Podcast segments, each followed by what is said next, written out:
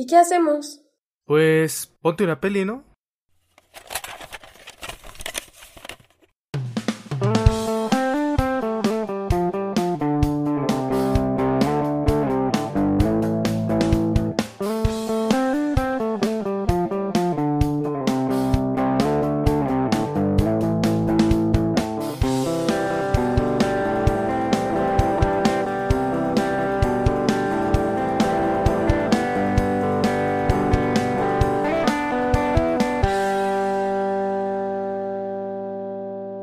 Hola, ¿qué tal? ¿Cómo están? Bienvenidos a Ponte una peli, ¿no? Este podcast en el que nos dedicamos a recomendarnos películas entre nosotros o a ir viendo las nuevas películas que van saliendo y pues a platicar acerca de los temas que vamos encontrando en estas películas. Y en esta ocasión estaremos hablando de una película que casi hace hace muy muy poco ganó el premio Oscar a la mejor película extranjera en esta rarísima edición 2021 de la cual tuvimos además un especial, una transmisión en vivo que pueden encontrar en nuestra página en Facebook.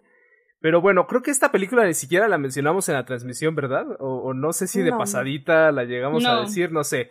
Pero fue de esas películas que el año anterior dio muchísimo de qué hablar, o al menos yo sí me encontré como varias reseñas, varias críticas, estaba como en las listas de las recomendaciones del año 2020, y pues ya traíamos ganas, creo que por lo menos Carlos y yo, de hincarle el diente a esta película, que además pues es de un director muy muy particular, que es Thomas Winterberg, un gran gran director danés, y que por si fuera poco, pues es prácticamente uno de los fundadores del llamado Dogma 95, ¿no? En el que también está Lars von Trier, si no me equivoco.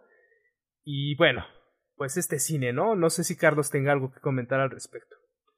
Sí, pues el, Dogma 95, que eh, entre Lars, como dices, entre Lars von Trier y Thomas Wittenberg fueron los, los creadores de este, pues como podría decirse, como movimiento cinematográfico en el que trataban de excluir todo tema de tecnología y de artificios que, que, rondaran el cine. Entonces las primeras películas, por ejemplo, la de la, una de las primeras películas de Thomas Wittenberg se llama La celebración.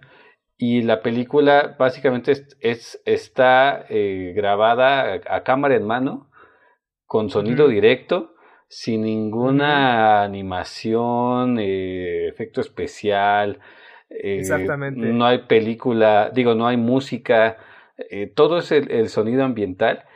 Y, y, son, y al igual que algunas películas de Lars von Trier, son muy, con temas muy viscerales, donde todos los personajes enloquecen en algún momento.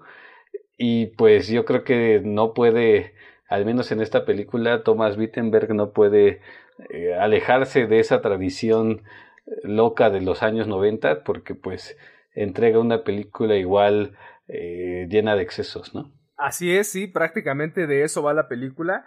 Y sí que padre esto del Dogma 95, que según entiendo yo ya no lo manejan bajo ese esquema porque el, punto era pues eliminar todo rastro de artificio, ¿no? Que, que no fuera netamente eh, como la actuación, ellos se querían centrar muchísimo en las actuaciones, en los actores y por supuesto en llevarlos hasta los extremos y pues ahí como ir explorando la naturaleza humana y es algo que está presente en esta película. No sé ustedes, pero a mí me pareció que el tema principal de la película, más allá de la onda del alcohol, es como esta crisis de la mediana edad, ¿no? Como que crisis de los llegas a cierta edad, exactamente, llegas a cierta edad y híjole, eso eso ha de estar durísimo eh, estamos todavía muy chavos para eso, pero, pero pues creo que nos podemos dar una idea, ¿no? Por, por esta película. mi vida es una crisis continua. Ese es mi secreto. Hay una parte de la película, eh, casi al inicio, que dice, le pregunta a este, hay el personaje, no me acuerdo cómo se llama, Ma ¿Miquel? No, ¿Martín? el danés. Martín, ¿no? es Martín, es Martín le pregunta a su esposa, oye, ya no soy divertido como antes. y le dice algo así como que sí, pero pues ya estamos envejeciendo, no manches, eso es súper fuerte. No, le, le, sí le dice algo bien feo que es como, es que ni siquiera le dice sí, le dice, pues simplemente ya no mm. eres el mismo del que me enamoré, ¿no? Del que conocí. Ya ah, no eres ese tipo, ¿no? Híjole, qué feo, sí. Es súper triste porque ya todos estamos envejeciendo. En realidad estamos en los veintitantos, pero en realidad no estamos tan, tan lejos de los cincuentas. de la mediana Ah, no. triste y de la decadencia, además. Sí, por supuesto. Que, que- que yo también me figuro que cada que te vas como acercando hacia el final de la década, de, de la respectiva década, o sea, al final hay una crisis también de los 20, ¿no? Hay una crisis de los 30, etcétera. Conforme te vas como Sí. acercando al siguiente piso, te van llegando estos ataques, ¿no? Como de, o estas netas que te van cayendo así como de golpe, de sopetón, y de que te vas desubicando. Creo que siento que es como que eh, de repente empiezas como a entender más o menos cómo funciona la vida cuando de repente ya te pasan al siguiente nivel y es como otra vez encontrarte en la nada, ¿no? Y prácticamente eso le pasa a este tipo que descubre que pues se da cuenta, ¿no? De que su vida pues está quizás vacía, carente de sentido. Algo muy parecido a lo que le pasa a Walter White, ¿no? En la serie de Breaking Bad que es igual, ¿no? Es un y es esta onda del a mí me pegó muy feo porque pues son maestros y yo he de confesar que soy docente y no quisiera llegar a ese punto, ¿no? De descubrir que, que ya mi, el trabajo que hago o, o las personas con las que me relaciono ¿no? constantemente, ajá, que es monótono, que es carente de sentido, que ya no le encuentro yo la chispa a eso, ¿no? Eso es como lo que más me pegó. Bueno, pero también pienso que es una película que, o sea, a pesar de todo lo trágico que, que lleva, eh, creo que es muy optimista. O sea, Sí, creo que al final ya es, no sé, es como no perder, a pesar de los años, a pesar de los vicios, a pesar de todas esas cosas que, que vamos viviendo cuando crecemos, cuando envejecemos, con que siempre, ah, siempre está esa parte de diversión, ¿no? O incluso comportarse un poco como niños, porque incluso ellos en las reuniones donde claramente se emborrachaban hasta la muerte, eh, no solo era emborracharse, ¿no? Sino también era diversión y convivir y tener amigos. Y creo que eso es una de las cosas más padres de, de, la, de la película, esta idea como de amistad entre, entre hombres, ¿no? De complicidad, de, pues no sé, de que a pesar de todo, siguen siendo amigos y pues, como hombres se cubren cosas, ¿verdad? Obviamente, pero, pero en general creo que es, habla eso, ¿no? De, de la amistad de los años y que a pesar de, pues de que pasen los años y, y uno crece y se vuelve adicto a muchas cosas, pues siguen estando Sí, los supuesto. amigos para uno. Sí, también justo lo que decías, ¿no? Que, que no se pierde esa chispa y que eh, también que a cualquier edad está bien hacer locuras, ¿no? Como vemos al principio que están los Ajá. estos chavitos en su, no sé, carrera de relevos con su caja de cervezas y toda esta cosa. Y que ellos también lo pueden hacer, ¿no? O sea, que ser grande no significa que ya no puedes divertirte, ¿no? O hacer cosas que hacías de jóvenes o que de, jove- o de joven te traían felicidad o diversión o lo que sea. Y que es básicamente lo que pasa al final de la película, ¿no? Como esta especie de comunión entre esas dos generaciones. Justo lo que comentas, ¿no? Como de, pues sí son los chavos saliendo de una etapa tan importante como puede ser la escuela preparatoria, convirtiéndose en adultos, pero pues todavía festejando a full. Y los adultos, los maestros, ¿no? Que además eran sus mentores y que pues, probablemente muchos años los vieron como tipos acartonados y que pues eran súper aburridos. Pero en esa comunión, ¿no? Festejando juntos una celebración de la vida que eso es muy importante. Esta película en realidad es una celebración de la vida, así lo dijo Thomas Winterberg en, en varias entrevistas. Sí, y por ahí leí eso, lo que acabas de decir, pero eh, que se, supuestamente fue por la- el fallecimiento de su hija, Sí, del Sí, sí, director. sí, qué duro, ¿no? y eso- por ahí leí que según ella iba a ser la hija de Matt Sí, ella iba en la a interpretar. ¿no? De hecho me parece Qué que ya habían hecho la película, o sea, ya, bueno, no la película, sino el guion, el guion ya estaba hecho, estaban a nada de filmar cuando la, Mm. la chica muere, y entonces el tipo decidió rehacer el guion desde cero, pero como una forma de honrar a, a su hija, ¿no? Y la película de hecho Ajá. está dedicada a su hija, y él mismo dijo, ¿no? Quisimos dejar como Ah, de lado esa Ida. parte del, del alcohol y esa, esa cuestión, y más bien convertirlo en una celebración de lo que es la vida, ¿no? Sí. Entonces se supone que iba a ser más visceral todavía. Probablemente, probablemente, o, o quizás un poquito más carente de sentido o más pesimista, no lo sé, no, No, lo sé, sabemos. pero dicen ¿no? que iba a ser algo completamente diferente. Sí, que era hacer algo completamente distinto. Que está, es que estaba basado, yo lo que leí es que estaba basada en una obra de teatro que escribió el mismo Thomas Winterberg y que la hija por muchos años le insistió y le dijo, es que tienes que llevar esto al cine, llévalo a hacer, hazlo una película. Y tras varios años lo convenció, él hace el guion, ella iba a interpretar a la hija y entonces ella muere en un accidente de- automovilístico y él decide reelaborar el guion pues, con toda esta carga, ¿no? Esta carga emocional de pensar que acabas de perder a tu hijo y, probablemente que sea un punto en el que tienes que revalorar todo lo que has hecho hasta este momento, ¿no? A mí, ¿saben a qué me recordó muchísimo esta película? Como todo este concepto. Eh, ¿Se acuerdan de la película de la Sociedad de los Poetas Muertos? Ah, claro, a mí también. y que había, había una parte en la que obviamente el capitán, que era el, el, personaje interpretado por Robin Williams, él les decía, ¿no? De que tenían que eh, quitarle el zumo a la vida, ¿no? Tenían que aprovechar y quitarle todo el zumo, beber todo el jugo de la vida. Y de hecho cita eh, unas, eh, unos textos de, de Thoreau, ¿no? Que es el famosísimo Walden, eh, que era algo así como de quise vivir profundamente, ¿no? Y alejarme de todo lo que no fuera vida, para no descubrir al final cuando muriera, pues que no había vivido realmente, ¿no? Y creo que en eso se resume esta película, ¿no? Son estos tipos tratando de quitarle todo el jugo a la vida hasta sus últimas consecuencias, ¿no? Y el precio quizás pueda ser muy alto, digo, uno pierde la vida, otro pierde a su familia, ¿no? El precio es muy alto, pero creo que al final se dan cuenta de que pues sí, que están viviendo realmente, ¿no? Que después de tantos años vuelven a, a vivir, ¿no? La vida al máximo.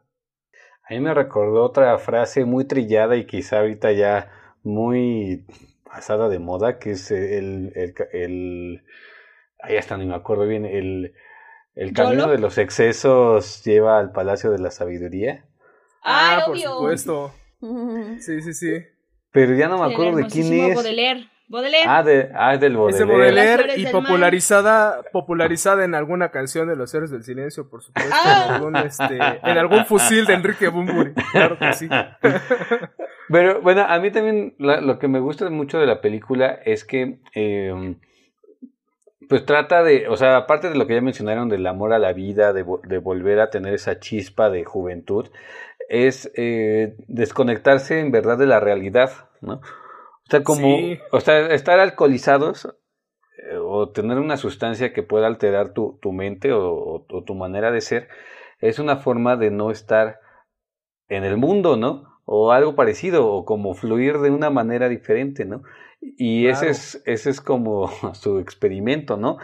Y, y es algo como muy, o, sea, es, es, un exceso que, que sí los condujo a cierta sabiduría, pero que, que está muy aterrizado a, a, este siglo, ¿no? Porque lógicamente cada uno tiene sus propios problemas y, y, no es como tan utópico como solo emborracharte siempre y, y ya basta tener eh, ahí la utopía de, de, la celebración o de la juventud o, del, o de la sabiduría, ¿no? Sino que pues al final pues uno se muere que es totalmente triste, el, el, otro que tiene los hijos pequeños también, eh, pues termina de cierta manera no, no, no tan bien.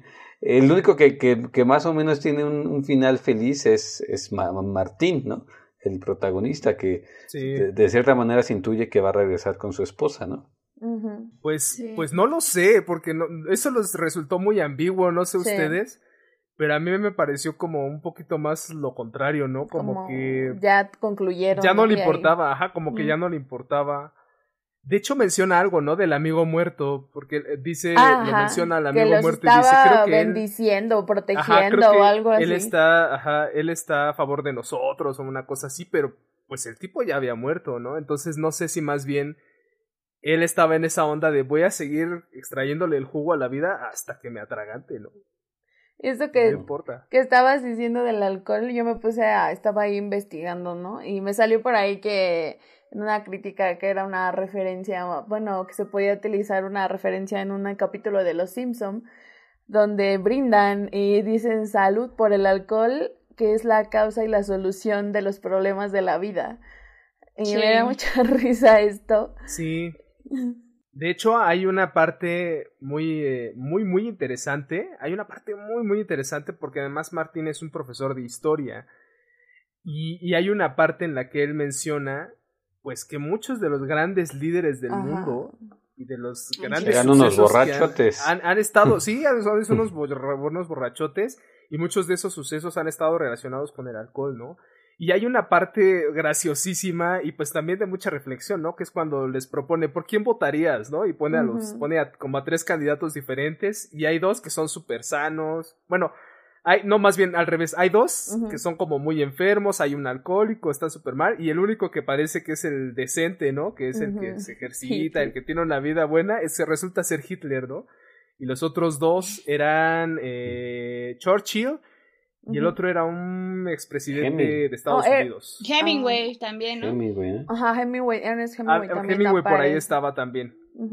Sí, pero esta onda, hay una parte de la película donde salen imágenes de archivo de todos estos líderes sociales, políticos, y salen bebiendo, ¿no? Salen dando discursos, salen en la vida pública completamente borrachos.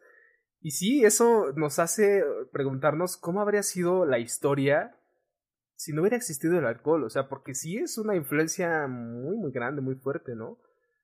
Yo, yo recuerdo un funcionario universitario que con el que alguna vez eh, tuve eh, es que nada más como, como paréntesis yo, yo soy reportero y me tocan cubrir algunos eventos de la universidad donde laboro y había uno que vivía en la bohemia, o sea, literal sí era como estos Mm. personajes. Llegaba a eventos flamón, se le notaba cuando hablaba, pero, pero se veía que era un tipo muy, bueno, o sea, co- como que vivía muy bien, muy bien en el sentido como de se la pasaba chido, eh, eh, estaba muy relacionado con el arte, eh, era un tipo así como de, de la alta cultura, este, que se la pasaba en, en exposiciones, en conciertos de música clásica, eh, no sé, se, se le veía así un tipo como muy doctor, pero muy apegado a la bohemia, y pero al mismo tiempo yo lo sentía, yo lo sentía un tipo muy solitario. Y yo creo que como que, ta- como que también eso se, se refleja en la película, ¿no? O sea, como el, el maestro de educación física, que prácticamente vive solo, bueno, vive con su perro, pero, pero en una soledad profunda, y aunque el alcohol sí lo pudo, eh, de cierta manera, volver un poco a la vida, pues termina en la fatalidad, ¿no? O sea, si hacemos un, ya tendríamos que hacer el spoiler, pero pues al final el, el personaje muere, ¿no? Y por su alcoholismo. Sí. ¿Ustedes creen que el alcohol puede ser, o sí, llegar a ser parte de la personalidad de alguien? Porque Sí, Sí. claro. esta Totalmente. película justo me hizo recordar a un capítulo de Friends donde hay un personaje que se llama Bobby, que es Bobby Ah, el claro. divertido o algo así, y que Ah, siempre que está, sí. siempre, que es muy divertido porque es alcohólico, porque siempre está borracho. Entonces una vez que empieza a desintoxicarse y todo esto se vuelve en una persona completamente aburrida, triste, o sea, mal, ¿no? Y, y, y, Tristemente, y no yo sé creo qué que sí. pensar al respecto de eso. Sí, claro, creo que se vuelve parte de una personalidad. eh, de hecho, eh, por comentar un par de casos, eh, uno de mis, de mis grandes, grandes amigos, eh, él ya murió, pero él, él era alcohólico definitivamente, pero era un músico impresionante, era una persona, un ser Mm. humano enorme, de una calidad humana impresionante, pero pues el tipo prácticamente vivía en alcohol, ¿no? O sea, todo el tiempo, pero no era que estuviera borracho o que estuviera mala copa, sino que esa ya era su forma de vida, ¿no? Su forma de ser. Muy así era. alegre. Y cuando, sí, alegre era un tipo que, pues sí, resumaba vida, ¿no? Por todos los poros. Muy, muy padre, muy bonito. Y como dice Carlos, era un tipo muy apegado a la cultura, de un vasto conocimiento, era un músico muy respetado, con una familia muy querida, ¿no? Entonces, sí, creo, creo, creo que llega un punto en el que eso se convierte en parte de tu personalidad. Y el otro caso eh, sería, sería yo, porque hubo un tiempo en el que yo funcionaba más o menos como en lo que hacen estos tipos con el experimento. Eh, que era como esta onda de que no te emborrachas, no llegas al punto de emborracharte, pero diario te tomas algo para pues, estar a tono, ¿no? Para, alivi- estar como- alivianarte, alivianarte. Para alivianarte, ¿no? Desinhibirte. Para desinhibirte. Y es que sí es neta, hay una parte en la que él le dice al, al chico que va a pasar el examen, ¿no? Que, que va a rendir Ajá. un examen y Ah, no, sí. no lo va a pasar, ¿no? Le Y por el "Tómate alcohol lo hace". copas", y- Y lo hace, y eso sí es neta, o sea, yo sí lo comprobé. O sea, mi examen de admisión a la universidad, así lo hice y entré. Muchos exámenes de la universidad, así los hice y entré. No, no estando borracho, por supuesto, porque eso es una estupidez, pero sí estando con un cierto grado de alcohol que te, re- que te relaja, que te pone como a tono. corte A, le cancelan el título. sí, ¿no? y así, pero sí, me parece curioso esto que, que hacen, este experimento, porque yo sí creo que puede llegar a ser cierto, pero el peligro, el riesgo está en pues se llega a ser un hábito y, te arrastra y eso sí es eso sí es pero esto otra vez es creo que también tiene que ver mucho con tu personalidad porque está el caso en el que está diciendo Carlos no de su conocido que quiste que se quedó sin amigos y un hombre aislado no y lo que sea. Y está el caso del amigo de Alex, que era una persona que era un hombre que era muy querido por sus amigos y su familia y todo esto. Entonces, por eso digo que, que eso no es. Pues más bien, tal, tal vez potencia, ¿no? Ciertas, ciertas cualidades. Sí, Quizá, probablemente. Pues a mí también se me hace como. Eh, o sea, que, la película nos muestra que, como el, tabú del alcohol, el tabú del alcohol en general, ¿no? Porque eh, en la escuela, pues no se recuerda en la película que la directora estaba totalmente en contra del alcohol, ¿no? Y es, y es así en las normas generales, ¿no? O sea, no puedes tomar en cierto, en, horarios laborales, en cosas como muy serias, pues no, nada, ¿no? Pero también es ese riesgo a que, a que tú te desinhibas, ¿no? O sea, un riesgo a que pierdas la conciencia de ti. ¿no? Y eso está, bueno, es más algo muy profundo, ¿no? Porque en verdad el alcohol te hace, pues, transformarte, ¿no? O sea, tanto para bien como para mal, ¿no? O sea, puedes desinhibirte para pasar un examen, como, como sucede en la película, pero al mismo tiempo, pues, hay gente que se mata o que mata a otras personas, ¿no? O sea, están esos dos, están esos dos polos, ¿no? Es una, eh, es como una una transformación de la condición humana que, que no puedes eh, a veces controlar, ¿no? O sea, que, que a veces, pues sí, te, uno es un arma de dos filos, ¿no? Porque también uno, uno, le ha pasado, ¿no? O sea, te puedes tomar un par de copas y pues andas bien, tranquilo, relajado, jajaja, jijiji.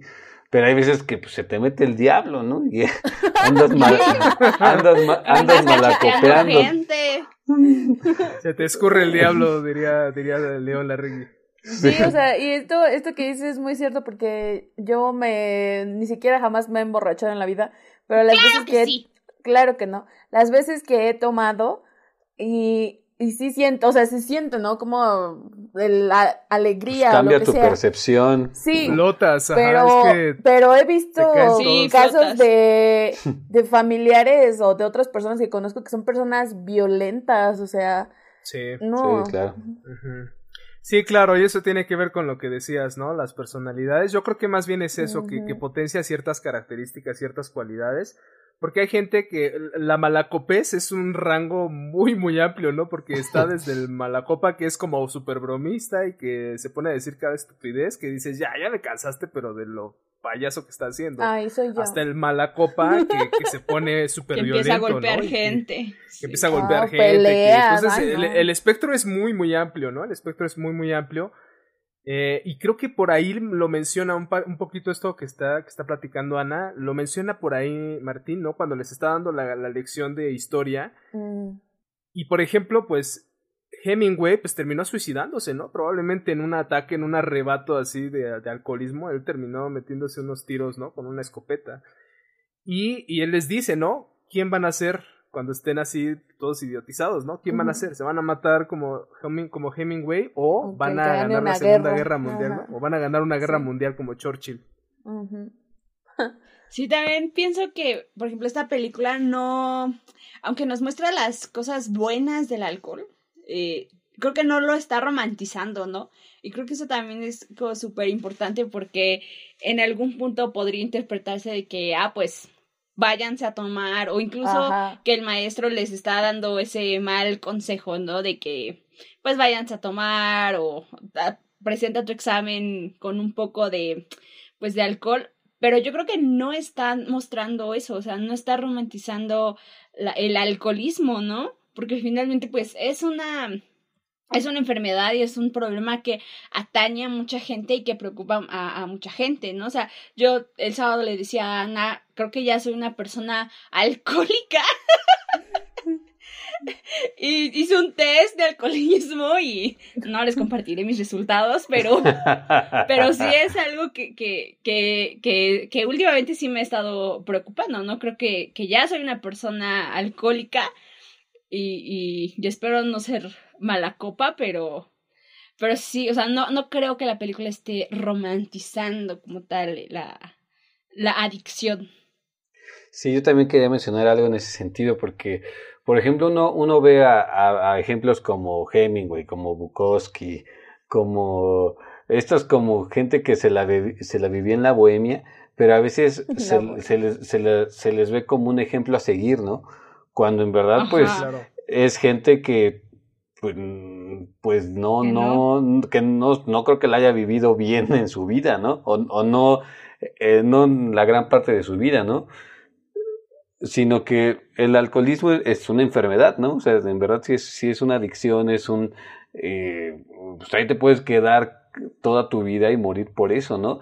Y, y, ya mencionaron ahí algunos ejemplos, Alex, ¿no? O sea, están ellos, están músicos, está gente igual como del gremio artístico, creativo, que, que se vivió en el alcohol, ¿no? Y, y eso es lo que me, se me hace mucho de la película, ¿no? Que Thomas Wittenberg sí fue muy responsable en eso, ¿no? O sea, que, que sí romantizan ciertos puntos el alcohol, pero también pone la otra cara, ¿no? Sí. Que, que puede llegar a la muerte. Sí, también hay algo que, por ejemplo, eh, vemos en, o, o, en general la asumimos o asociamos a la gente que es artista de cualquier, bueno, ya sea pintores, músicos, escritores, demás, con alcohol, ¿no? O sea, y eso a mí me molesta muchísimo porque de alguna forma nos han educado o nos han mostrado que la vida bohemia o la creación artística está relacionada con el alcoholismo o con alguna adicción eh, a alguna droga o, demás, y yo no estoy de acuerdo con eso, ¿no? O sea, creo que aunque sí estuvo Hemingway o Bukowski o muchísimos, este, este, Kerouac, muchísimos escritores que se, que se drogaban y que se alcoholizaban para escribir, o en el proceso de, no creo que todos, o sea, no creo que sea una regla y creo que eso sí está romantizando un poco el alcoholismo, relacionando, relacionándolo con el arte y creo que no, no está bien ya a estas alturas de la humanidad seguir asociando el alcoholismo con con, con el arte. Pues no, porque se debería decir que la fuente de la creatividad es el alcohol y no la persona en sí. Y no es cierto. Pero creo que esta película también este, la hicieron sobre eso porque en Dinamarca es un hay un problema muy fuerte con el alcoholismo. Y en, en varios países de Europa, porque, o sea, pueden, venden alcohol hasta en las universidades. Me acuerdo cuando yo estaba de intercambio en la cafetería en la universidad en España, vendían alcohol y veías a los chavos ahí en su, entre clases o desayunando y tomándose una cerveza, ¿no? Y por ahí estuve investigando y justo en Dinamarca dicen que con cada comida le servían un trago, así como un trago de tequila, no sé qué, de vodka creo, no sé, pero que con cada comida uno antes de desayunar, uno antes de comer y uno antes de cenar. Bueno, también lo, lo menciona en la película, ¿no? La, la esposa de Martín. Eh, eh, cuando tienen ahí ese episodio de que, que se, tienen, se mm, enojan y eso, que de algo le dicen, en este país todo el mundo está tomando, ¿no? Todo el mundo está borracho, algo menciona así. Sí, son unas, eh, algo así como de, son unos animales por el alcohol, ¿no? Están alienados ya completamente por, el alcohol. Estamos hablando de Dinamarca o México. no, porque es que sí, sí es un, aparte es un problema de hasta de salud pública, ¿no? Es un, problema eh, nacional, ¿no? Porque, pues, ¿Cuánta gente no, no cae, eh, bueno, pues, por ejemplo en México, ¿no? ¿Cuántas muertes por coches automovilísticos relacionados con el alcohol no hay, ¿no? Claro.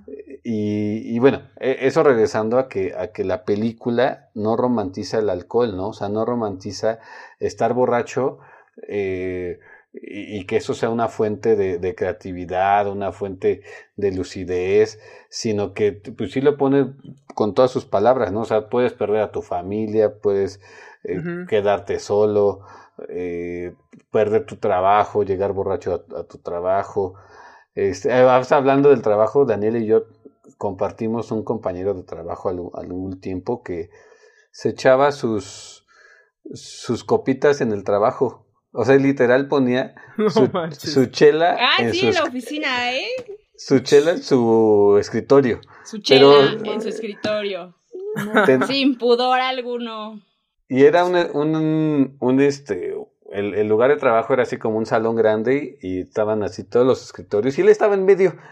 Todo el mundo podía ver su chela y le, y le valía, ¿no? Pero, pero bueno, eh, eso, bueno, y el tipo nunca fue, o sea, siempre trabajó normal y cumplió con su chamba y todo, pero pues así también se las daba, ¿no? O sea, como que se desinhibía, ¿no? Sí, pues Sí. Pero, pero aquí podemos ver, ¿no? Igual que muchas veces el de yo decido hasta dónde o cuándo parar, que muchas veces no, No es cierto. cierto. Si no es que la mayoría. No. Ajá, de hecho, de hecho lo mencionan en la película, ¿no? Porque hay un punto en el que casi los, la primera vez que casi los descubren en la escuela, están bien apanicados, ¿no? Como de, Sí. "Puta, no sabemos si seguir o no, y, y el, creo que es el de deportes precisamente el que dice, no, pues es que no, no quiero que sigamos siendo unos alcohólicos, y el otro le dice, no, no somos alcohólicos, estamos Ajá. haciendo un estudio, y nosotros podemos decidir si ¿Cuándo seguir o no? ¿no? Podemos decidir cuándo parar y eso es lo que nos diferencia, ¿no? De, de, de un alcohólico, ¿no? Y vemos al final que pues no, está la parte en la que van al supermercado y Hmm. hacen todo un desmadre. Pues sí, llega un punto en el que ya no, ya no lo controlan, ya no pueden decidir sobre eso. Pero creo que la película tiene mucha razón, no termina por romantizar o por hacer una oda al alcoholismo tampoco. Hay estos pequeños destellos de crítica, ¿no? Como los que ya mencionaron, el que hace la, la esposa de Martín, el que hace la misma directora, ¿no? Que, que dice, ya debemos de prohibir el alcohol en las escuelas, ¿no? El mismo inicio de la película es una crítica, porque pues son estos chavos súper alocados, que no respetan nada, que, que les vale, ¿no? Que lo- le ponen ay, no. vomitando, le ponen las esposas al guarda del, del, tren, ¿no? Y bien mala onda, ¿no? Y, y que dicen, lo dicen muchas veces en la película, ¿no? Eso ya es pasarse de la raya, ¿no? Eso ya, ya es un exceso Ya no muy está cañón. bien. Eh, pero creo que la película también apuesta mucho por lo que es, mm, ¿cómo decirlo? Como, como este libre albedrío, como estas decisiones que son personales, ¿no? Y que pues ya cada quien sabrá, ¿no? Y si te echas tus copas antes de Pues ahí trabajar está el amigo, o en el trabajo, en el bote. ese es tu problema, o sea, ya Sí. estoy de acuerdo en que sí hay una onda de, este, de salud pública, que sí debería ser, pero también al, al final del día, pues es como de, pues las decisiones son personales, ¿no? Y, lo vemos en los cuatro cuates, ¿no? Porque los cuatro terminan de alguna forma teniendo problema con el alcohol, pero por lo menos dos sí recuperan su vida de antes, ¿no? Se dan cuenta de que la vida que tenían no estaba tan mal, que sí les gustaba, ¿no? El tipo que tiene a los hijos chiquitos, bueno, dice al final algo así como de, pues sí, ya nos reconciliamos quedó todo bien, chido.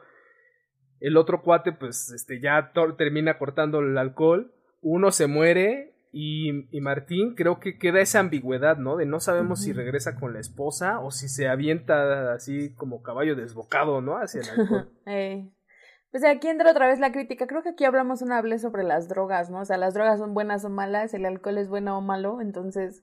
Todo como- con medida. pues depende del uso, ¿no? Ajá, justo, todo con medida y depende del uso que le den las personas, ¿no? O sea...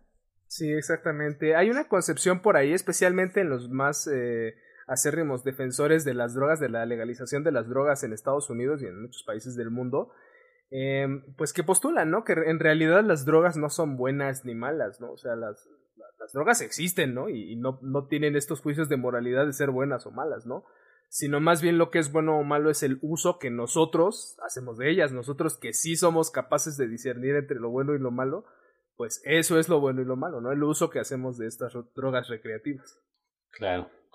A mí me- gustaría regresar a, a otro tema que me estaba mencionando Daniel al principio, que eh, también es fundamental en la, en la historia, que es la amistad, ¿no?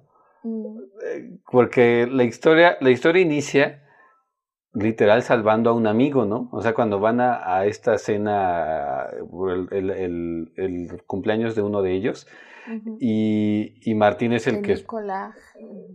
se, se, ahí se rompe porque dice que su vida ya no tiene sentido, no está bien con su esposa, ya todo muy aburrido en su vida, y es- son sus amigos quien lo, lo salvan como de esa crisis de la mediana edad, ¿no? Y, en general la, la- toda la historia trata como de, la amistad, ¿no? O sea, trata de, de la amistad como genuina, ¿no? De pasártela bien, o sea, de, de qué es lo que hacen los amigos en verdad, o sea, pues, reírse, irse a tomar unas chelas, eh, compartir como ciertos temas, exacto, apoyarse. Y eso se me hace muy chido de, de la película, ¿no? Eso sí, eso sí debería ser una, esa sí es una buena aspiración, ¿no? Aspirar a tener amigos así, esa calidad de amistades a esa edad, eso sí está chido. Sí, y es que aparte, o sea, pienso, no sé ustedes, eh, que la amistad entre los hombres es bien complicada, porque muchas veces, eh, no sé, creo que nos han enseñado o alguna vez les dijeron a ustedes que, que pues no estaba tan bien, porque ellos son súper cercanos, o sea, ellos de verdad son cercanos, tienen reuniones, este, se van de borrachos juntos y y no sé, también tienen, eh, no solo, no solo beben, ¿saben? O sea, solo tienen intimidad, o sea, intiman. Me refiero a que se cuentan sobre las cosas de sus casas, de sus amigos, de su familia, sus problemas, y eso a mí es algo que, que, me, que me gusta y me sorprende mucho, ¿no? Porque yo varias veces le he dicho a Carlos, oye, pero ¿de qué hablas con tus amigos? O sea, ¿de qué hablan, no? Porque, ¿qué se cuentan? de todo. No es cierto. no sé, sí, eso es algo muy... reuniones, pero es que parecía, parecía que solo hablan como de de fútbol o de, no sé, cosas como súper a flote, ¿no? Y en realidad, pues los hombres también necesitan tener una, una red de apoyo. Ajá, una amistad con la que puedas platicar de cosas eh, que de tus sentimientos, vaya, ¿no? De cosas que sientes. Y creo que eso está yo, todavía muy estigmatizado en esta en esta sociedad tan fea.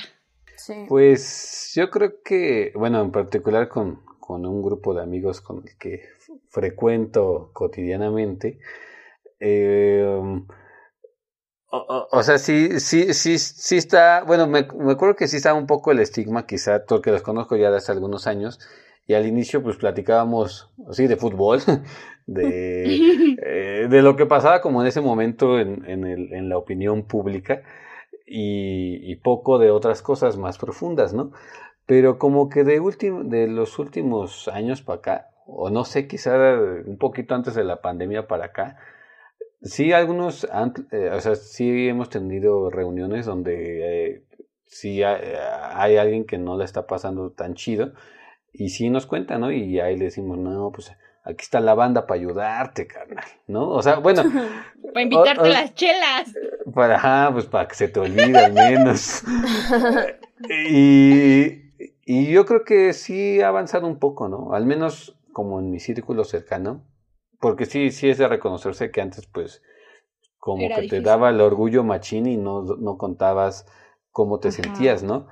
Y ahora, bueno, al menos personalmente creo que no, o sea, creo que, que sí ha avanzado un poco en ello y eso está padre, ¿no? Porque, pues sí, sí no, no es la misma forma en la que te relacionas un hombre con un grupo de amigos que, que con, una, con amigos y amigas, ¿no? O sea, en una reunión donde hay hombres y mujeres, ¿no? Siento que hay una complicidad más profunda cuando son solo hombres, ¿no? Quizá, quizá no, no sé. Sí, obvio. Es que, por ejemplo, esto que dice Daniela, creo que también va porque al hombre de alguna manera también se le enseña que en algún punto de su vida, si no es que siempre es todo con la pareja. Y esta es la, la pareja con la que siempre va a hablar de sus sentimientos y todas estas cosas.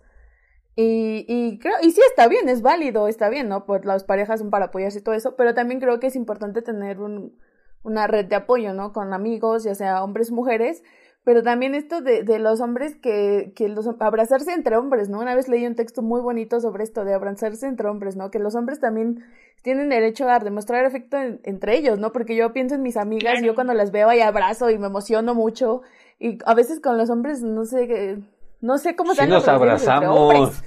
Nos damos de palmadas, de machines. Ajá, es que es eso, no. machines. Es que, sí. es que es eso, nos abrazan y prácticamente dicen no homo.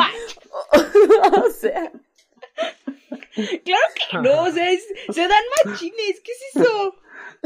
Ah, pues ¿O qué pierrotazos y esas cosas? Pero a ver, o sea, por ejemplo, ¿ustedes han ido con una reunión de amigos sin que haya una botella en medio? O sea, ¿ustedes van con tus amigos a tomar un café? Sí, muchas veces. Bueno, Eh, muchas um, veces no. Hombres, no. amigos, hombres. Ah, Ajá, no, amigos a hombres, ver, sin chicas. no, eso, sin- sin eso sí es un mujeres. estigma. O sea, eso sí es un estigma y en eso sí estoy de acuerdo. Em, la cuestión de em, como de ir al cafecito, como de ir a estas reuniones grandes. comer, que no por ejemplo. de por medio, este, a comer sí, sí, muchas A veces. desayunar, muchísimas un veces. desayuno de señores. Ay, no, qué feo. Qué aburrido. ¡Ah! ¡Ay! ¡No! No. No, es que, es que yo también siento que, es que también eso siento que es una especie de estigma, ¿no? Hablar de un desayuno de señoras es como también una especie de algo elaborado que pues no tendría por qué ser forzosamente que esa es la única manera de intimar con alguien, ¿no? Sino, em, pero sí hay, sí creo que hay estos ciertos estigmas y a mí se me pasó muchísimo. Em, yo sí desde la adolescencia fui, fui un tipo muy, muy, muy sensible. Eh, pero siempre que quise acercarme con algún amigo como a, a platicar de cosas así, pues de mis sentimientos, de mis emociones, siempre encontraba una barrera, una especie de rechazo. Ay, y, perdía muchos amigos por eso también. Perdía muchos, muchos amigos que pues, me catalogaban de intenso de cosas así. Cuando yo lo único que quería era hablar, ¿no? Decir algo. Y, y vas aprendiendo a lo largo de. Vas, vas aprendiendo a lo largo de los años que pues así no es como funcionan los hombres, ¿no? O muchos hombres al menos no. No. Pero sí he tenido, afortunadamente, sí he tenido amistades que, este, con los que sí me puedo echar un cafecito, que no necesariamente es el alcohol, que sí puedo llegar a su casa. Tenía un amigo, que, que hace mucho tiempo no he visto, pero tenía un amigo que, que literal yo podía llegar a su casa cuando yo quisiera y me abría su mamá, este, me estaba con sus hermanas, platicábamos todos juntos, me sentaba a la mesa a comer con ellos como si fuéramos familia.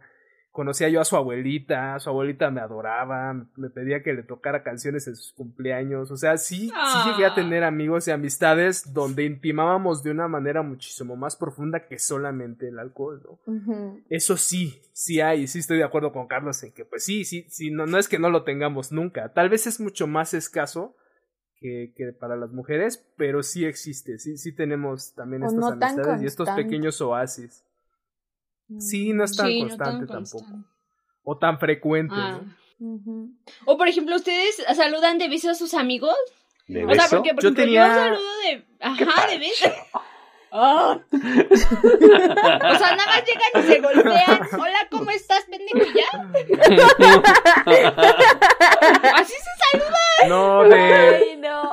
beso, de beso, eh, no, con, con hombres heterosexuales no, porque si hay una barrera dura ahí. Pero cuando, cuando yo estudiaba teatro, cuando yo estudiaba teatro, pues hay un gran, gran porcentaje de las personas que estudian teatro que pues son parte de la comunidad, ¿no? Y, y de ellos, los hombres, sí nos saludábamos entre todos, fuéramos este, heterosexuales u homosexuales, todos nos saludábamos de, de beso, así llegábamos y nos dábamos el beso en la mejilla, ¿no? Así, de hecho yo saludaba a un maestro así también. Porque esto me hace pensar en un grupo de amigos de la película del Callejón de los Milagros, que es un... Ay, ¿cómo se llaman estos dos? El hijo del cantinero, que tiene su amigo y que prácticamente se la pasan pegados como chicles. Y hay varias escenas Sí, donde ellos se abrazan y hasta se dan de besos y así, o sea, muy físico. Que eso es una amistad también muy rara a veces, ¿no? Porque luego los hombres, lo que dice este Carlos Machín, que se están pegando y se están dando de puñetazos ahí en el... Ajá, y esas se muestran su amor. ¿O ustedes Ajá. alguna vez le han dicho a su amigo a- te quiero? Sí. Sí. A muy, a muy pocos, a muy pocos, pero sí. Pero también estoy, estoy de acuerdo en que es en circunstancias excepcionales, no es... Te- Tengo un amigo de la prepa con el que sí, él- y de hecho él fue el primero en decirme, creo, creo que desde que salimos de la prepa, eh, Carlos lo debe conocer, de hecho, a, a Edgar, Edgar Gutiérrez, Mm. de la Facultad de Ciencias Políticas. No, recuerdo. famosísimo Pero bueno. Edgar, el, el famosísimo dealer. Ah, pero- ya, ya, ya. Sí, sí, sí. Bueno, dealer. ya con el apodo, pues ya. Hay otra cosa, que los hombres no Esa se es dicen otra, por ¿no? su nombre, solo son apodos. Hay, hay hombres que ni siquiera conocemos, conocemos los, los apellidos de nuestros amigos. Cierto. Y lo peor es O que sea- son apodos bien crueles. Pues sí. No, pero ese él, se lo, ese él se lo puso, él se puso ese apodo. De hecho, él, él de un día llegó, él un día llegó y dijo, quiero que me de ahora en adelante me llamen el dealer, porque además esa era su firma, él, él era grafitero. Ah. Él era de la bandita de Lerma y entonces su tag era este el dealer. Y por eso un día llegó ese güey a la prepa y dijo, de ahora en adelante no soy Edgar, o sea, a mí me llaman el dealer, ¿no? Así. Y ese nombre se le quedó para toda la vida, ¿no? Por eso por eso Es ahí lo conoce Carlos al dealer, pero el dealer fue el uno de mis primeros amigos en decirme, güey, te quiero un chingo, ¿no? Te quiero y te aprecio mucho. Qué bonito. Este, y la última vez que yo le dije te quiero a un amigo fue este, un amigo de la facultad, que su papá eh, falleció el año pasado. Mm. Y este, pues le escribí un mensaje, le llamé y en ese, en esa circunstancia, en ese momento en el que yo sabía que él necesitaba ese apoyo emocional, pues sí le dije, güey, sabes que te quiero un chingo, te, te quiero mucho y, y sabes que pues aquí andamos, ¿no? No, joven. Pero ¿Tú, sí estoy de acuerdo, a veces, yo no estoy ¿Qué? diciendo eso, ¿eh? ¿Cómo? No, ya que sé, quede, con- pero que quede constancia. ¿Que tú, tú les dices que te quieres a tus amigos? Sí, a todos. Cada sábado les digo. no, en serio. Ah, eso también Pero es neta. Cuando, cuando estamos muy borrachos, sí. sí. sí, eso sí es neta. Pues sí, ¿no? ya ves. Te quiero, te quiero un chingo. A todos quieres. Ajá. Pero sobrio, sobrio. No, sí, bueno, no, pero en sí, bueno. creo que este es... Ajá. Eh, ya, ya se me fue la onda, pero bueno, el punto es que, que sí, que sí, eh, yo, yo, yo creo que sí ha avanzado un poco, en verdad, o sea, al menos en, en mi círculo cercano, que sí ha avanzado un poco, un poco la, la sensibilización entre hombres, ¿no? Porque sí estoy totalmente de acuerdo que hace cinco o seis años, pues nunca le ibas a decir a un amigo te quiero, eh, nunca ibas a, a compartir tus sentimientos con, con esa persona o algo así, ¿no? Pero me parece que, que ahora está un poco más abierto, no, no quiero decir que, que ya sea una deconstrucción total, Baby pero steps. yo creo que No, ya no. vamos en un 10, 15%, ya ahí vamos avanzando, ahí vamos, ahí va, ahí va, ahí va. No descuiden a sus amigos. Esta película es muy buena por eso. Qué padre llegar a los 40 con un grupo de cuatro amigos. Sí, es que justo es eso. Una de las cosas que más me gustó fue eso. Sí, es que exacto, regresando a la película, eh, era lo que, lo que también quería rescatar, ¿no? Que al final, eh, o sea, no, no se sabe muy bien en la película cuántos años llevan de conocerse estas, eh, los personajes, pero eh, mm, se intuye que llevan varios años, ¿no? Eh, Sí. y, y eso es como lo, lo loco, ¿no? Que a pesar de que cada uno ya tenga sus propias vidas y que, no sé, parece, parece ser complicado que ya cada, cada persona con hijos, con vidas como muy separadas, puedan seguir eh, estando unidos, ¿no? O sea, puedan seguirse dándose el tiempo para, para pasarla bien juntos, ¿no? Y eso es como una de, la, de las relaciones como afectivas como más chidas que puede tener una persona, ¿no? O sea, que, que tú puedas salir con un amigo o amiga y a pesar de, de tu vida personal, ¿no? A pesar de, o de tu vida laboral o de lo que sea que estés haciendo, ¿no? Y eso es lo que, que algo de las cosas más chidas de la película. Sí, definitivamente.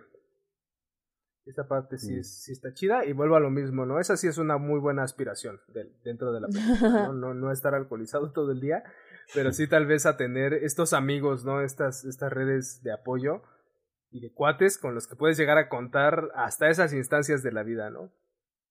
Claro. Y aparte a mí también me gustó mucho como el, perdón, el personaje de Martin. Bueno, a este eh, actor que se llama Mads este, Mikkelsen. Mads Mikkelsen. eh, a mí, bueno, en general como que o sea, fisiológicamente se me hace una persona muy extraña, o sea, su cara como muy angulosa, no sé, tiene, tiene un rostro extraño y yo lo asociaba obviamente muchísimo con, con Hannibal, ¿no? Una persona, bueno, él, él hizo este, la serie Hannibal, que es una serie también maravillosa, de verdad, se la recomiendo a todo el mundo. Y, y este personaje creo que como que rompe completamente con, con la imagen que yo tenía de, de este actor, ¿no? Porque, bueno, en realidad no lo había visto en otras películas. Creo que ha sido eh, en la primera película que lo veo después de Hannibal. Y creo que sí está en un papel completamente eh, distinto a Hannibal, ¿no? Se, se separa totalmente de lo sátiro que es este personaje. Y acá creo que hasta muestra cierto, bueno, se ve como más humano, o sea, se ve, siente la, angustia, la, la, la, tristeza, ¿no? De separarse de, de, su esposa y también muestra ternura, ¿no? Porque también hay, hay partes también en las que él es una persona tierna con sus amigos, entonces creo que a mí eh, otras cosas que, que, destaco mucho de la película es la, la actuación de Mikkelsen, me parece súper buena en, pues sí, en, en, en, todos sentidos, ¿no? Creo que se logra meter perfectamente al papel de, de borracho. Sí, definitivamente. Tiene un registro muy, muy amplio. ¿Y cuál fue lo, qué fue lo que más les gustó o más les disgustó de la película? A mí lo que más me gustó, pues son todos los temas que ya, que ya hablamos. Eh, antes de entrar a cabina, pues yo decía que pues la película está, está bien hecha, está bien dirigida, tiene buenas actuaciones, pero no se me hace el, pues sí, ¿no? El super peliculón del año, pues tampoco es, ¿no? Para, para mí al menos no lo es. Eh, pero me gusta más como esos temas, ¿no? Que están presentes, ¿no? El tema de, de la crisis de la mediana edad, el tema de las familias, que, por ahí es algo que tal vez se nos pasó a comentar, pero hay una parte en la que ellos ya en medio de todo este experimento, pues hay dos amigos que tienen familias, ¿no? Uno, además son familias diferentes, porque uno está casi que empezando, porque tiene a los hijos todavía chiquitos, todavía son niños que pues se hacen del baño en la cama, que hay que comprarle los pañales, está todavía como que es, todavía está en ese rango del papá medio primerizo, y el otro ya tiene hijos adolescentes, ¿no? Entonces también esas diferencias están rudas, ¿no? Porque el cansancio no es el mismo. No. O sea, el, el, el, el, cansancio que tienes ya de, de, de, una familia, ¿no? Un núcleo familiar de cuatro personas, pues sí debe estar cañón, ¿no? Ya después de tantos años sí debe haber un desgaste por ahí rudo, ¿no? Y que es algo que, pues que sí, pues sí da como cierto miedito. Distanciamiento acá entre de parejas y familias. Por supuesto, ¿no? Completas. Por supuesto, o sea, sí, estas dinámicas que tienen porque el personaje de Martin ya está completamente distanciado de su familia, ¿no? Tanto de sus hijos, que, que, hay una parte en la que están ellos en sus celulares y ni lo pelan, como de la esposa que anda doblando la escena esa, ¿no? Donde se van a acampar y después de que terminan de, parece, de tener relaciones después de quién sabe cuánto tiempo, y ella comienza a llorar, ¿no? O sea, es súper dura esa escena, ¿no? De te Sí, eso está duro, ¿no? Y el otro... Tiempo. Y el otro amigo con los hijos tiene una dinámica completamente diferente con su esposa, ¿no? Que, que es lo que en México llamamos el mandilón, ¿no? Que es este que la esposa le dice, ah, bueno, pero te vas por los pañales y te traes esto y necesitamos esto y el otro es nada más como de sí, sí, mi amor, ahí voy. ¿No? Entonces son dinámicas diferentes y los otros dos amigos son personas completamente solteras, ¿no? Uno con un perro y el otro pues no sabemos nada, ¿no? Ese sí que no tiene ni perro que le ladre. Y que hay un punto en el que él dice en la película, ¿no? Dice, es que a mí me hubiera gustado tener eso, o sea, a mí me hubiera gustado tener niños, me hubiera gustado tener esa vida, ¿no? Y esta onda como de, no sabes de lo que estás hablando, o sea, no sabes, ¿no? Y esas, esas confrontaciones como del tipo de vida que puedes llegar a tener a cierta edad, también esa conversación está chida, ¿no? Porque, pues sí, hay personas que deciden no tener hijos y a cierta edad dicen, uh, si, si, si, hubiera, ¿Qué hubiera los pasado? que los tienen, los que, los que los tienen y dicen, no, a lo mejor no los hubiera tenido, ¿no? Ajá, entonces, pues creo, creo que es un, es algo a lo que tendremos que afrontarnos todos a, a cierta edad, pero no por el hecho de, de, de, te vas a arrepentir o de, sino porque es algo natural en los seres humanos, ¿no? Como llegar a un cierto nivel de tu vida y revalorar todo lo que ya hiciste, eso es completamente normal, es completamente natural, y yo creo que a todos nos va a pasar en algún punto. Sí, por eso esta película es muy humana. Bueno, a mí lo que más me gustó fue, yo creo que la última escena en la que están todos eh, celebrando que pasaron su examen de historia y que los profesores están celebrando con los hijos y Mikkelsen, em, bueno, Martin empieza a bailar. Esa escena me parece sublime, es de verdad maravillosa, es como que todo lo que, o sea, como que todo lo que nos va preparando la película para llegar a ese momento en, en el que están conviviendo con con la juventud, ¿no? O sea, y que ellos mismos también se convierten en eso, en, en, en, en, jóvenes, en personas que, que no importa que sean maestros, no importa que representen de cierta forma la institución, ¿no? Ellos también quieren divertirse, también quieren bailar, también quieren sentir el éxtasis que, que sientes, ¿no? Al celebrar un, un éxito cuando eres joven. Creo que esa parte fue mi favorita. El baile de Martín es maravilloso. Es que él es bailarín. Bueno, bueno, por ahí estuve leyendo y que según era, era bailarín, pero que llevaba como 30 años, ajá, sin bailar. que prácticamente improvisó esa escena. Que le dijeron, queremos que hagas algo así y así, pues ya fue lo que salió, ¿no? Y le quedó, ah, bueno, qué bueno que me lo dices porque me recordó también mucho esta escena del guasón. Este, mm, de... En las escaleras. No, no, no, cuando está en, en, el baño. Sí. Ah, en el baño. Cuando está en el ah, baño. Y que también él empieza a improvisar. Que esa escena también fue improvisada. Una especie de danza buto, ¿no? Ahí. Ajá. bien, chido. Sí, cierto. Sí, a mí también esa última escena se me hizo una joya de la cinematografía porque sí te muestra, o sea, sí te transmite ese éxtasis total que está reunido entre el alcohol, eh, haber terminado eh, la, la, el high school o no sé qué era como una prepa. Y eh, bueno, también eso me gustó mucho, pero otras, otras partes de las películas que me gustaron mucho y que así casi casi se me salió una lágrima fue cuando muere el otro personaje y en el velorio eh, el niño chiquito que, que, mm. que lo invita ah, a jugar fútbol y que anota gol y eso, empieza a cantar como eh, eh, el himno que, que, les enseñó mientras jugaban, ¿no? No sé si es el himno de Dinamarca, ah, no, no estoy 100% seguro, pero eh, el punto es como que lo canta porque era una manera como de valentonarse, ¿no? Mm, y, pues y se lo enseña. Casi, casi, ¿no? Sí, o sea, eso y la parte de cuando, cuando el, el, otro, el otro personaje de, que, que le da alcohol a otro de los alumnos para que pueda pasar su examen oral de como de filosofía, una cosa así. Y bueno, e, esos dos puntos en, en particular porque es como lo que los personajes le dieron al, a sus alumnos, ¿no? O sea, como, como lo más importante que, le, que, le, que les pudieron dar a sus alumnos, ¿no? En uno confianza, bueno, en los dos confianza, de diferentes maneras y, eso se me hizo como, como una de las formas más eh, pues padres como que una persona puede dar, ¿no? O sea, como empujar a las, a las, a los otros para que mejoren o para que logren una meta.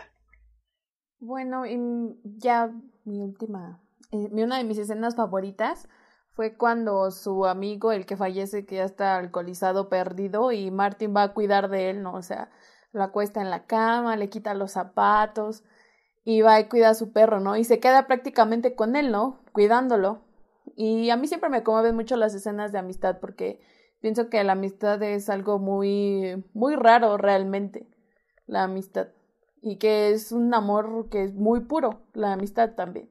Entonces, este, me gustó mucho esa escena. Sí, buena, buena, muy buena escena. En, definitivamente una buena película, muy buena película que también pues les recomendamos mucho que la vean. Eh, si no la han visto y si ya la vieron, pues qué tal les parecen en los comentarios que hemos hecho, cuáles son sus opiniones, qué más han encontrado en esta película, si les gustó o no, cuáles son también sus partes favoritas. Y bueno, pues esto es todo por hoy. Muchísimas gracias por escucharnos y nos vemos en el próximo episodio de Ponte una peli, ¿no? Bye. Bye. Bye.